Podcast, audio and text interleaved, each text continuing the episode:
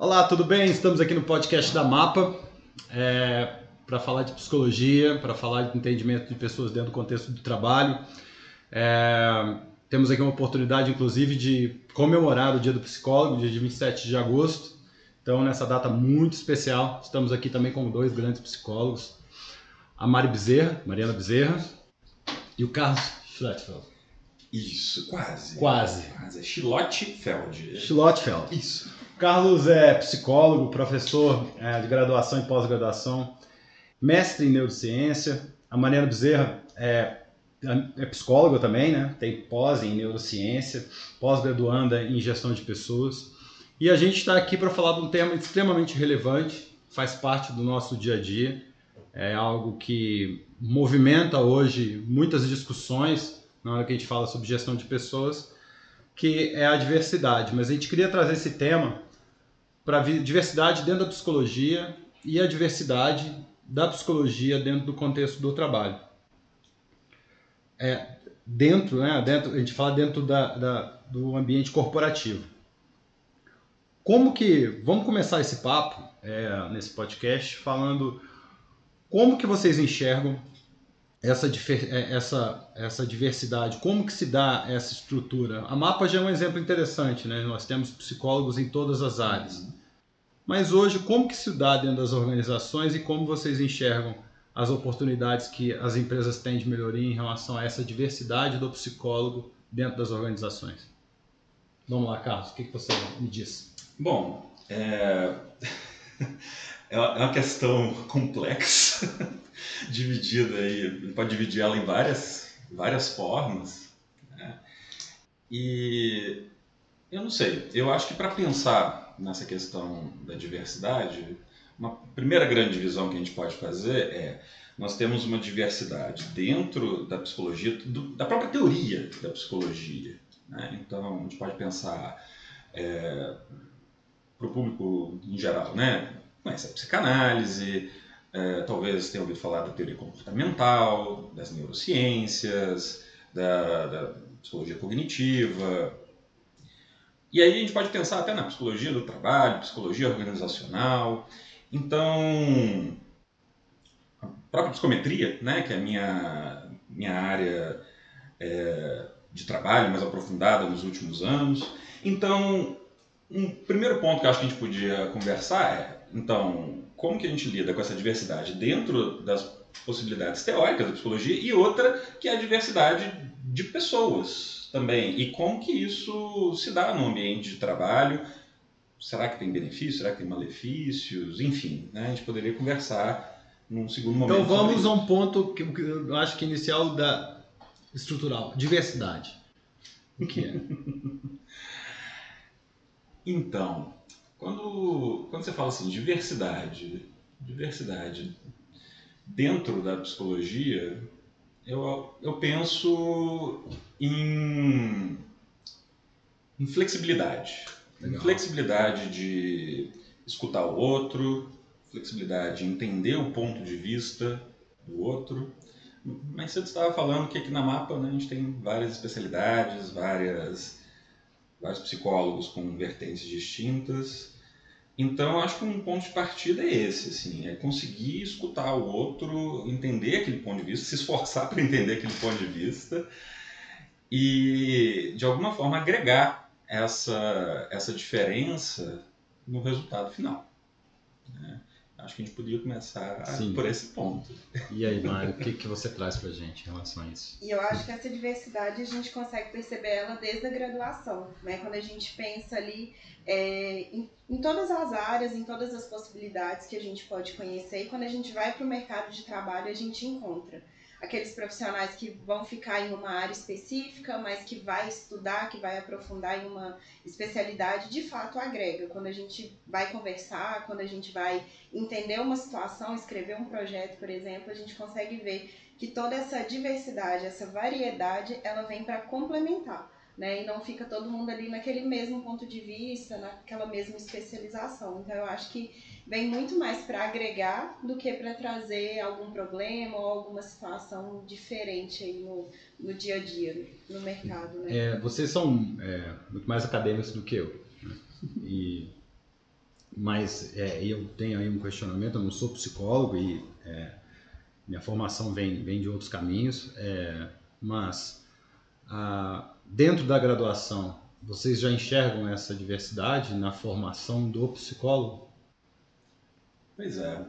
Eu acho que desde o primeiro período né, a gente começa. O que a gente mais escuta é qual a área da psicologia? Qual vertente você vai? Qual que você prefere? Já tem uma preferência? Então acho que desde o primeiro período já vem essa pergunta assim dos próprios colegas de turma mesmo e qual área você vai fazer estágio? Então já vem perguntando ali desde o início. E eu não sei que, se quem está ouvindo a gente é psicólogo também, né, ou se é de outra área, mas é, essa é uma questão que eu acho que em outras áreas não é assim tão presente. Então, um engenheiro, né, um engenheiro sabe né, a, a formação, né, a, a metodologia, o objeto dele, pode se especializar, obviamente, sei lá, em estruturas, em viadutos, mas na psicologia, eu acho que a nossa diversidade ela começa ali no nível da teoria, ali, no nível da metodologia de como abordar aquele objeto. Né? Eu não sei você, mas eu no meu primeiro período me fizeram uma analogia que até hoje eu guardo, sabe, Luciano?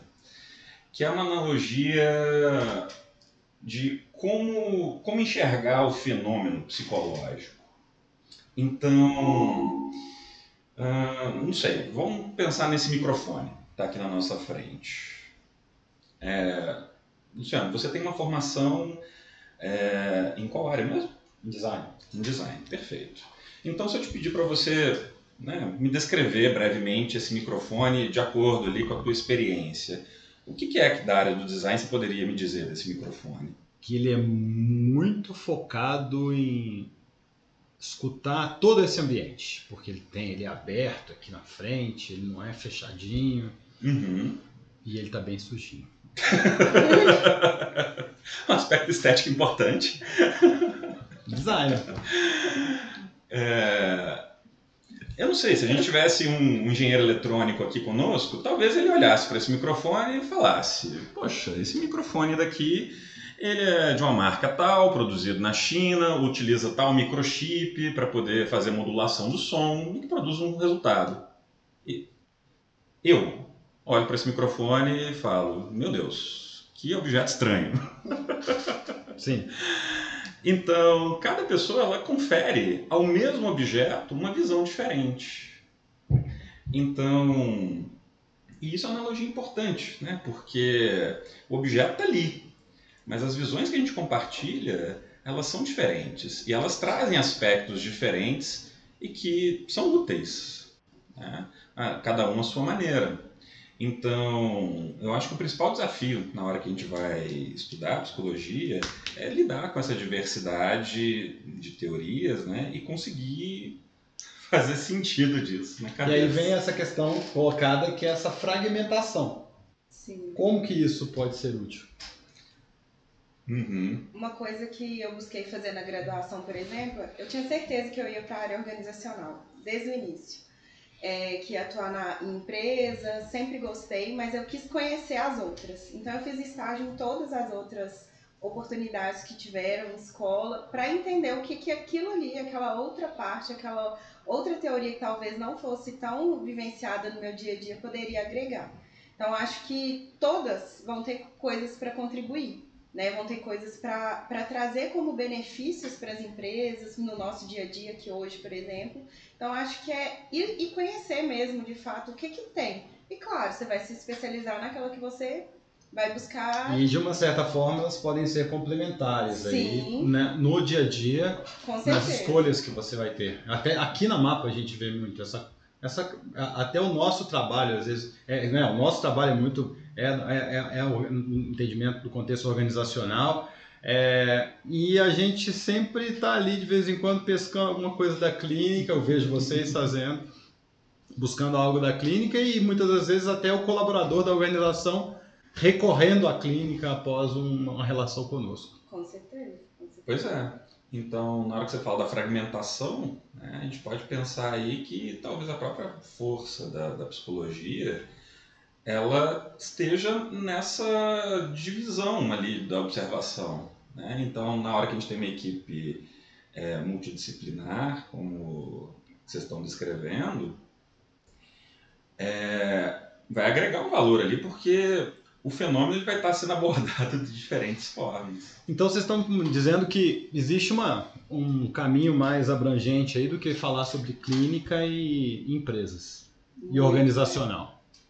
Pois e é. eu, eu, aí eu queria que a gente entrasse um pouco nesse ponto em relação à clínica organizacional, porque ela é a visão básica do leigo, vamos assim dizer, é, do designer falando do microfone.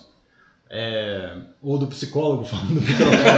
é, o psicólogo, o designer acho que está mais é, próximo. O designer está mais, mais próximo. próximo. É, do psicólogo falando do microfone. Mas essa visão leiga, né? Então, é, tem essa divisão, mas na hora que a gente entra no organizacional ou entra na clínica, mas o que está nesse meio do caminho aí que a gente pode entender como essa fragmentação?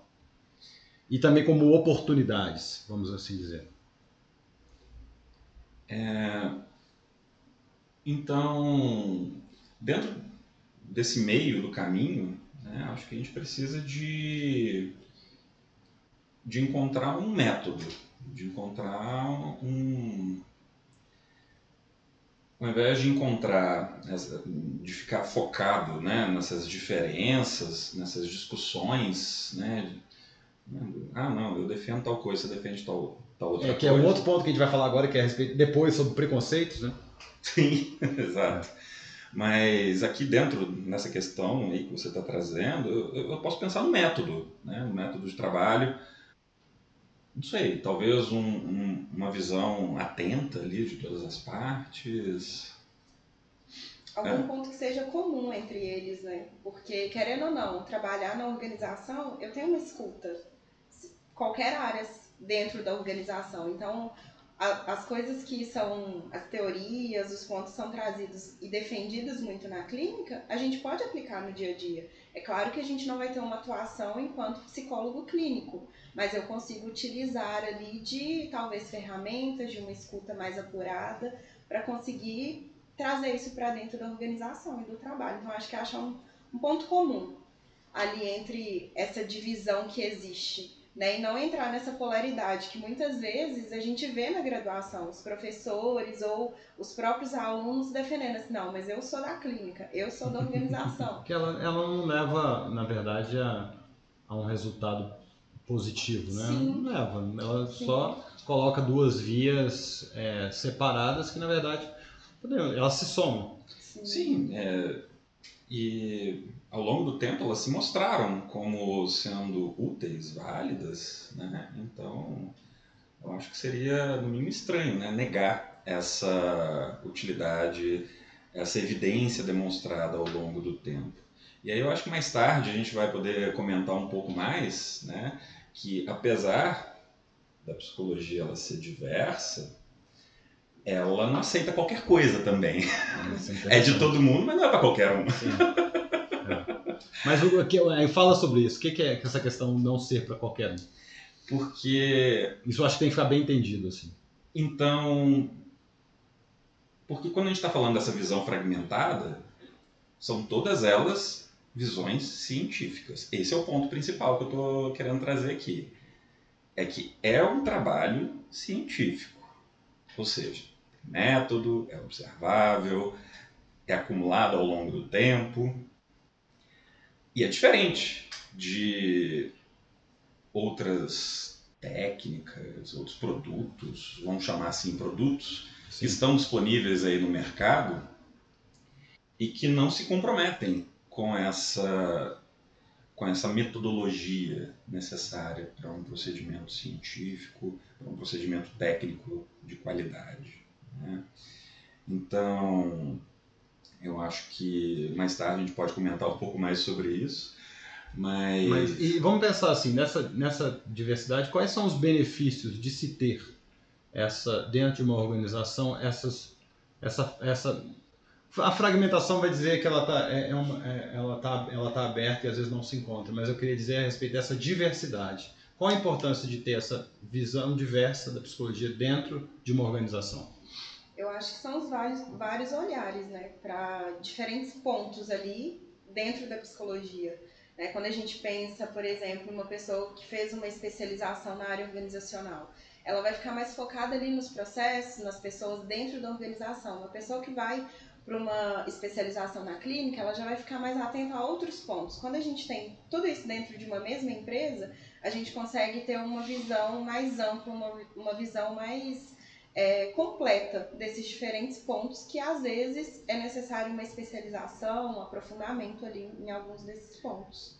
E esse ponto que você traz, Mari, eu acho que é muito interessante, porque muitas vezes para entender e resolver os problemas que os clientes trazem, a gente precisa de ter esse olhar diverso. Né? Então, se a gente puder, se puder fazer analogia aqui, né? igual aqui na da nossa sala, a gente tem uma visão lá de longe, a gente vê lá é, um morro com várias casas nele, mas dessa distância que a gente está, a gente consegue enxergar só o contorno, só aquela configuração geral. Isso é útil eu consigo ter a noção desse todo. Agora, por outro lado, se eu quiser, na hora que eu precisar ali de informações mais individuais, mais precisas, eu vou ter que me aproximar ali daquela, daquele morro, daquelas casas e entender o que está acontecendo ali dentro. E no momento que eu estou ali dentro, eu perco a visão desse todo e passo a me focar apenas naquilo ali que está na minha frente. Então, uma analogia, né, só para a gente tentar entender o começar a entender né, essa, essa diferença, né, que essa fragmentação ela pode ser útil. Né, ao mesmo tempo, você conseguir ver o todo e ver aspectos específicos do problema. E é muito que a gente fala aqui da própria mapa, né, na, na nossa visão, uh, os dados que a gente quer, que a gente gera para os nossos clientes, né, essa visão do todo e conseguir ir num funil até chegar no indivíduo. Né. Uhum. Né? Então, fazer esses dois caminhos é algo relevante. Mas eu gostaria de voltar num ponto que é a questão do preconceito é, na formação. Porque eu acho que a gente está falando aqui com é, diferentes níveis, é, mas eu acho que ainda a gente queria quebrar um pouco a barreira em relação a essa questão do pre preconceito que se existe nessa fragmentação. É, existe uma polaridade aí em relação aos caminhos a se seguir e existem preconceitos. Como vocês viram ou veem, né, no caso até é, na pós-graduação, é, lecionando, e como que isso pode ser quebrado na, é, na é, gerando oportunidade para as empresas terem pessoas com um raciocínio mais diverso. Aí eu acabei colocando duas coisas. Né? Uma, uma questão é o preconceito, a outra questão é a formação de, uma, de um profissional mais diverso, que eu acho que é um ponto bem relevante. Eu acho que é conhecer, primeiro ponto para a gente conseguir entender é conhecer, né? Quais são as, as outras áreas dentro da psicologia, né? Então, acontece muito dentro da graduação. É, eu vi muito isso no, na minha turma, nos colegas ali da, da faculdade, de que, ah, não, eu sou da clínica, eu não faço matéria da organizacional. Na, no final da faculdade tinha como escolher a área de abordagem, ou clínica, ou organizacional e, e social. Então é, as pessoas ficavam muito ali, eu sou dessa área, eu sou da outra área, sem conhecer, muitas vezes. Então acho que o principal é ir conhecer as outras áreas. Né? Mesmo que você tenha ali uma ideia de que você vai para tal área, ou que você gosta, já pesquisou, já conheceu, mas de de fato ver ali se não tem nada, se não tem alguma coisa ali que vai te agregar de alguma forma. E acho que isso que traz uma diversidade para dentro das organizações, né? Esse conhecimento das outras áreas. Tem um outro ponto também que eu procuro refletir a respeito. Né? Ao longo da minha graduação também eu tive essa mesma experiência eu já tive caso de um, um, professor meu passar no laboratório que eu estava trabalhando, gritar para todo mundo lá dentro assim: Isso que vocês fazem não é ciência. É, obviamente brincando, mas aquela brincadeira com fundo. Sim, dá uma cutucada, né? É, aquela críticazinha no fundo. Mas o, o, que eu observo nisso é que a psicologia é uma ciência jovem. Né? Ela vai ser fundada ali historicamente nos laboratórios do William James lá no final do século XIX. Né? E nesses cento e poucos anos de história, então o que a gente observa é uma tentativa de organização né, enquanto ciência, até mesmo se diferenciar das outras, falar, não, esse é meu objeto, esse é meu método, estão aqui meus resultados. E dentro da psicologia, com essa divisão que a gente já estava falando antes, cada uma dessas áreas também está querendo se formar, tá, também está querendo é, mostrar que veio. Né? E um mecanismo que eu acho interessante de formação de grupos é a negação do outro. Né? Então, na hora que você acha ali as pessoas que pensam igual a você, um dos mecanismos de formação ah, vamos nos aproximar e vamos negar o outro, porque aí a gente se fortalece nesse nosso vínculo. Então, o que eu vejo muitas vezes é isso, né? O grupo ele ainda está muitas vezes em formação, aquela coisa da identidade. Só que eu não sei, eu não sei se eu sou se eu tenho uma visão muito positiva da vida, mas eu gosto de pensar do lado oposto também, né? De que se a gente tem essa coisa que diferencia, nós também temos aspectos que nos unem, sabe? E eu acho que um dos principais aspectos que nos unem, enquanto ciência, enquanto profissão, enquanto várias vertentes, é a ética. Ótimo. Sabe? Legal. Então, a gente pode talvez discordar. Qual que é o objeto? Não, o objeto é a cor vermelha, o objeto é a cor verde. Até para entender o porquê da função dessa fragmentação, né? Porque é, é, é se ela for com um entendimento de, é, de, uma visão, de uma especialização para o entendimento, é, e, e especialização do indivíduo, e soma com os demais para o entendimento do ponto muito importante da complexidade do ser humano, uhum aí ela é válida. Ela é. Precisamos dos especialistas. Estamos com dois especialistas aqui. Precisamos deles. É, a, a, a visão difusa ela não vai responder a alguns aspectos muito próprios. Né? Então, é, essa, esse passo de se entender a complexidade do ser humano se dá também na soma desses conhecimentos e não faz sentido apenas ter uma discussão é, a respeito da, de uma fragmentação ou trazer um lado negativo da força para a, a visão da, da, da fragmentação ou dos, da, da diversidade da psicologia. Mas somos diversos? Somos. Como podemos somar para ter uma visão da complexidade? Eu entro nesse ponto. É, na visão de vocês, como se dá, vamos dizer aí, é, já que você, Carlos, trouxe uma questão histórica aí da, da, do desenvolvimento da psicologia, então eu não sei se a gente pode fazer um, um, um, um corte até os anos início dos anos 2000 ali e pós, que aí eu estou colocando uma barreira que é em relação à questão da tecnologia, é, do aumento exponencial da complexidade do ser humano das relações do ser humano e e, da, e do acesso à informação, torna, torna o indivíduo muito mais complexo. O indivíduo sempre foi complexo, sempre fomos. Né? Estruturalmente, o ser humano sempre foi complexo.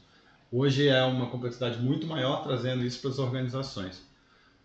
Qual que é a visão de vocês em relação a essa complexidade é, histórica? E hoje, é, hoje a gente tem uma complexidade maior é, nas pessoas dentro das organizações e há uma demanda maior de entendimento dessa complexidade? Bom, é, na hora que você estava falando aí, eu percebi que eu cometi um equívoco histórico aqui, falando como é que essa complexidade histórica vai evoluindo ao longo do tempo até chegar aqui. Eu estava falando do William James, apesar do William James fazer parte da fundação da psicologia, eu estava me referindo ao Wundt. Mas... Anotado. Tá anotado, né? E, e essa complexidade naquela época, ela vai se refletindo hoje. Bom, a gente já falou aqui bastante da, das vertentes teóricas.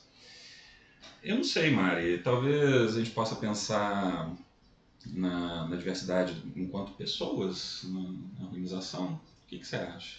Eu acho que talvez é, tornou uma, tornou-se uma preocupação maior para as empresas entender as pessoas Então a complexidade ela existia, né? Desde, desde sempre. Mas acho que agora ela passou a ser parte do dia a dia. Né? Ela começou a ocupar mais espaço para os psicólogos assim, não, minha empresa não tem um psicólogo, eu vou trazer um psicólogo para cá para olhar para essas complexidades e essa diversidade dentro das empresas. Então, eu acho que ela começou a ocupar um espaço e vem ocupando cada vez mais de importância e de olhar ali primeiro para esses pontos. Então, acho que a gente pode pensar por aí, que sempre existiu essa complexidade, mas que agora ela vem como algo em primeiro lugar ou que precisa ser olhado com mais atenção, né, para ela.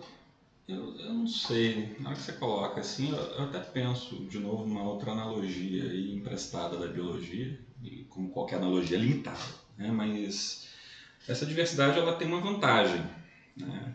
a gente está falando sobre isso. Então, outro dia eu estava vendo um documentário, e eles descobriram uma espécie de aranhas que elas passaram a se tornarem sociais. Pensa no pesadelo que não deve ser isso. Uma colônia de aranhas. E pior de tudo que é no Brasil ainda. Mas enfim.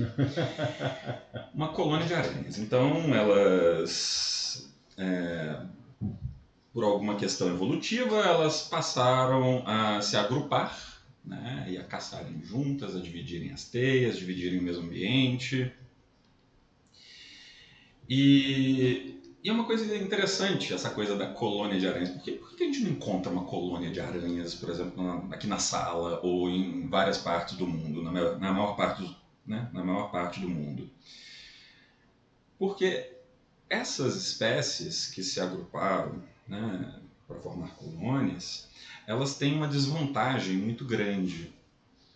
O fato delas estarem ali todas juntas e com a mesma carga genética, com tendo ali aquela reprodução é, é, consanguínea toda ali, né? sem aquela sem interação com espécies de fora da colônia, acaba tornando aquela espécie mais vulnerável à ação de algum patógeno, algum vírus, alguma bactéria, uh, ou até mesmo a transmissão de algum caráter recessivo ali na genética delas. E isso acaba tornando a colônia frágil para enfrentar os problemas da natureza. Né? Então, essa foi uma das razões que os pesquisadores levantaram para que, né, que essa espécie em específico ela não seja tão difundida assim. Né? E na natureza é cheio de exemplos desse, desse funcionamento. Né? a, na qual a baixa diversidade né, ela torna aquele grupo mais vulnerável a ataques externos. E, e então, na hora que a gente pensa na, numa organização, numa empresa, talvez essa diversidade ela funcione para proteção. Né? Proteção do negócio, proteção das ideias, da evolução ali do método, em vários níveis. Então, esse é um ponto. Isso é bem, bem interessante, porque realmente é bem é protetivo e ainda mais é, pensando que é, hoje a gente tem, a, a, voltando ao ponto que eu coloquei em relação às mudanças da tecnologia, é, um acesso muito maior e também uma necessidade de segurança muito maior em relação a, a, a esses se for falar das aranhas aí, os ataques diversos que podem acontecer. Hoje não acontece só de uma outra empresa que está na sua região, mas pode vir de qualquer lugar do mundo. Né? Então, então a gente falou a respeito da, é, dessa diversidade, da, da, fragmentação ou a necessidade da gente ter um trabalho complementar é, para o entendimento da complexidade do ser humano é, dentro do contexto do trabalho. E aí eu, agora eu entre, queria entrar num ponto qual é a, a, o papel da neurociência nesse processo como um todo. Acho que a gente poderia ir um ponto, iniciar e falar um pouco a respeito dos aspectos básicos da, da neurociência uhum. e a gente entrar nessa visão da do entendimento da diversidade, dessas fragmentações, da complexidade do ser humano. Ah, acho que a gente é parcial para falar. Mas se você me permite é, desviar um pouco o assunto, eu acho que antes da gente começar a falar de neurociência, a gente pode falar de ciência. Perfeito. Né? A gente pode começar a pensar aí o problema. Né? Então, é, e, e a ciência, né, ela, enquanto ferramenta de produção, ferramenta de pensamento, uh, ferramenta de tomada de decisão, entre as outras possibilidades que nós temos aí, a ciência ela se mostrou né, ao longo do tempo como a mais funcional, a que trouxe mais ganhos. Né? Então, tá aí, né? Toda a nossa tecnologia. As nossas vacinas. Nossas vacinas, celular, microfone que tá, a gente está falando aqui, tudo fruto dessa, dessa forma de pensamento. E, e eu acho que isso é importante falar porque a gente vive um momento que é meio contraditório. Na, ao mesmo tempo, nós temos um excesso de informações e é uma divulgação ali, um, um desvio da informação que fica perdida nesse meio, nesse excesso de informações. E isso não é um fenômeno atual. Né? A gente consegue ver isso aí já há um longo tempo. E aí acaba tendo uma proliferação de pseudociências. Então, e aí começa uma competição entre é, entre vertentes, entre trabalhos feitos com método, um método que é cansativo, que envolve coletar dados, testar dados, compartilhar informações e repete, né? e vai repetindo continuamente, né? Trabalho muito cansativo e outros que não se propõem né? a, a essa metodologia. Então, na hora que a gente fala das pseudociências, na psicologia, é, outro dia eu até escutei um termo novo que eu achei ótimo. É o psicoxamanismo. Isso é novo. É, eu acho que vale a pena um parênteses. Vamos lá. Vamos lá que vale a pena. Ai, desculpa. Mas. E eu acho que as neurociências também elas se encaixam muito nisso, né? Porque o neuro é pop. Né? Basta você colocar neuro na frente que ele já atrai uma certa atenção. Né? Se eu vendo esse microfone, hoje eu estou fixado, né? É, eu tô, acho que você vai levar para casa. Tá Toma cuidado aí, viu? É, se alguém vender um neuromicrofone, certamente vai vender muito mais sem o mesmo produto. Mas é, a gente pode pegar aí um exemplo, tem, tem diversas produtos, diversas linhas aí uh, de serviços que vêm descritos aí com neuro no nome, né? mas que da metodologia ali científica não tem nada. Uhum. Né? Enche, né? Enche a boca para falar ali, para vender, e qual que é o principal perigo na hora que a gente encontra uma estratégia pseudocientífica? Né? É porque ela parece funcionar, porque ela, ela traz ali vários nomes, várias informações que parecem ser reais. Porque talvez você já tenha ouvido falar naquilo antes, porque talvez seja parecido de fato com a realidade, mas que não tem nenhum compromisso com aquilo. Né? Então, e aí eu acho que a gente pode pensar num, num, princípio né, que a ciência tem. A ciência ela não tem um compromisso em acertar todas as vezes naquilo que ela faz, mas sim de errar cada vez menos. Observar, através desse método né, que a gente está falando tanto aqui, é observar a si mesmo e ir melhorando com o tempo. Então, Outra, então essa talvez seja uma forma da gente fugir dessas pseudociências, né? Observar esse método. É, Outro, outro ponto que eu acho que é importante aí é ficar atento né, a essas informações, uh, conferir, né, usar ali as próprias faculdades mentais para poder digerir a informação que está sendo trazida, né, refletir em cima daquilo, pesquisar a respeito e diferenciar então aqueles produtos que são duvidosos daqueles que têm alguma base sólida de trabalho. Né. Então, acho que esse é um comentário que eu queria fazer sobre é. a, a, separação entre ciências e pseudociências. Ou pseudo-xamanismo. Exato. Né? Então, o psicoxamanismo ele é, ele é ótimo.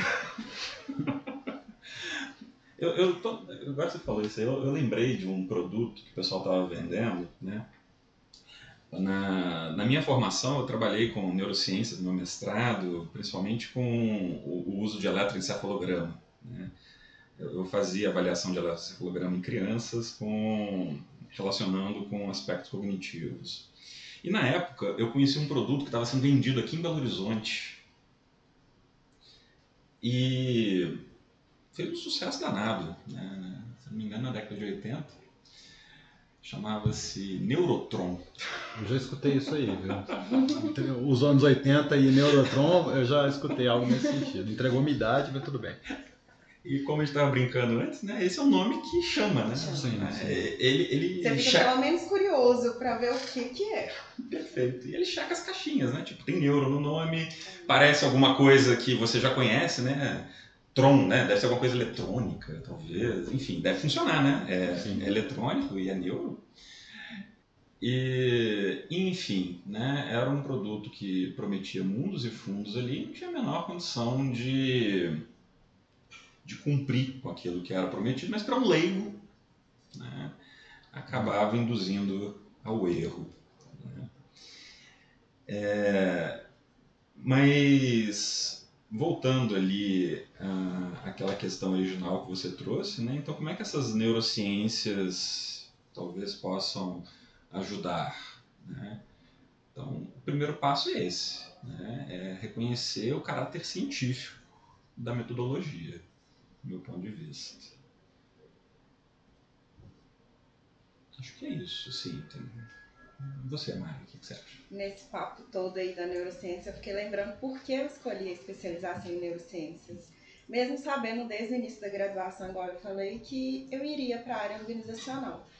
E eu sempre ouvi na graduação, nos estágios, por onde eu passei, que era importante fazer tal processo dentro da empresa.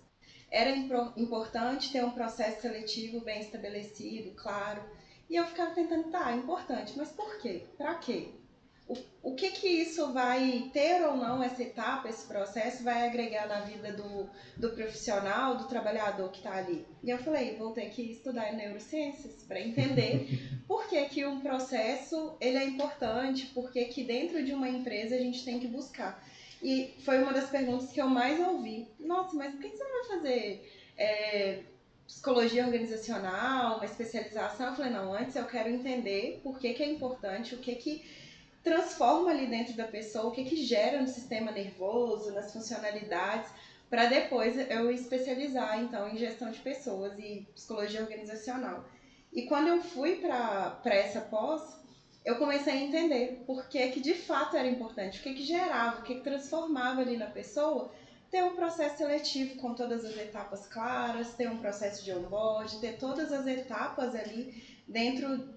Qual é o impacto nessa é, pessoa? Qual que, é, qual que era esse Tanto impacto. positivo ou negativo. Exatamente. E aí ficou bem mais claro porque que eu ouvi durante toda a graduação que era importante ter um processo, era importante olhar para a pessoa, entender ali que é, era, não era mais um currículo, era uma pessoa que estava trazendo ali os pontos de, da carreira dela, né? Os pontos Como uma história de vida, né? Exatamente. E principalmente os pontos que ela considera mais importantes, né? Em um currículo.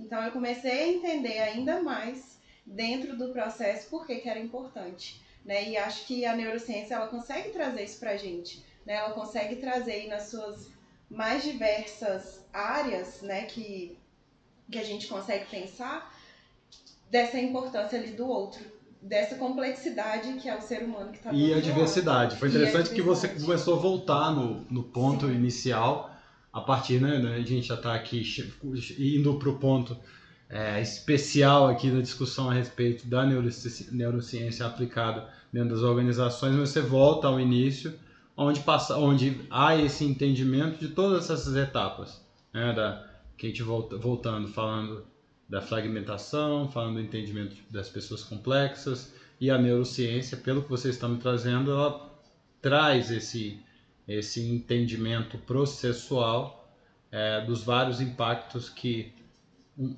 uma organização pode ter no indivíduo. Sim, com certeza. É, perfeito. E concordo plenamente.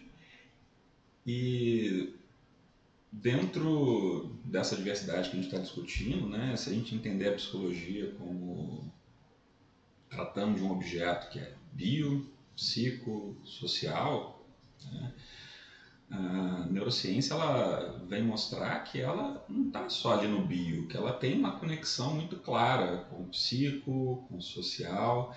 Né? A gente já abandonou aquele cartesianismo, né? aquela divisão que o corpo está de um lado, a mente está lá do outro, né? desconectada. Mas não, né? nós somos a nossa mente, nós somos o nosso corpo e é tudo isso junto e misturado. então é um bom ponto de partida para a gente trabalhar os nossos processos. E na hora que estava falando né, da como que isso foi revelador para você ao longo da sua formação, e juntando até com uma pergunta que o Luciano tinha feito mais cedo, né? então como é que essa visão da clínica ali pode ajudar dentro da, do trabalho? Eu, eu, me lembrei de uma estratégia de intervenção que eu fiquei maravilhado na época que eu estava aprendendo ela durante minha graduação, que ela se chama psicoeducação. Você já ouviu falar dessa expressão? Nunca. Nunca. Pois é é, ela ainda é pouco, ela ainda é pouco difundida, né, dentro da área, mesmo dentro da área profissional. Ela vem dentro de um conjunto de práticas da psicologia que a gente chama de, não só na psicologia, né, mas são as uh, práticas baseadas em evidência. É, e, e, qual é o conceito principal dela e por que, que isso me chamou a atenção na sua fala? É que Pega o caso que eu tive a oportunidade de acompanhar, né? lá dentro do Hospital das Clínicas, tinha um grupo de atendimento de pacientes que sofriam de transtorno afetivo bipolar. Né? Então, uma condição extremamente prejudicial ali para a pessoa, na qual existe uma oscilação muito grande das emoções, do comportamento, muitas vezes incontrolável. E aí você tem ali uma série de medicamentos que são utilizados, uma série de psicoterapias que podem ser utilizadas, mas lá eles usavam uma estratégia diferente. Eles, eles juntavam estudantes de psiquiatria, psicologia, profissionais, pacientes, no mesmo espaço para poder discutir, apresentar o que, que é essa doença, o que, que é esse transtorno, como é viver com esse transtorno, né? como que é essa experiência. E com isso, qual que é o objetivo? Conhecer. Conhecer ali esse problema. E ao conhecer esse problema, a, a, ao entender ali todas essas nuances do problema, o que, que acontece? O paciente ele apresenta uma série de melhoras na qualidade de vida, é, nos indicadores da doença, então ela entra em remissão mais fácil, o, os ciclos diminuem, a aceitação das intervenções melhora e por aí vai. Né? Então, foi aí que, eu, que me abriu os olhos de que, não só na área da educação, mas na área da saúde e em qualquer outra área, conhecer é, o processo ajuda. Né? Não só o profissional, mas como o, a pessoa que está do outro lado. Do outro lado né? O paciente, o cliente. Então, e isso é muito transformador. Né? É, no, eu vejo muito, no, não sei se dá para fazer uma relação em questão do é, entender o processo e desenvolver um, um, um, uma visão mais clara de um, de momento que a pessoa está passando de autoconhecimento, né? Então ela está uhum. mais aberta a esse momento. É, eu acho que tem um impacto aí no geral nesse processo dentro das pessoas. Perfeito, eu acho que isso aí tem, tá tudo a ver também com aquilo que a Mapa faz, né? Na hora que um dos nossos produtos, por exemplo, é um teste psicológico e o teste, né, naquele contexto de medida, ele permite essa observação, né? ele permite conhecer, talvez prever algum comportamento futuro, controlar, é, controlar os desfechos, né? tomar boas decisões com base naquilo.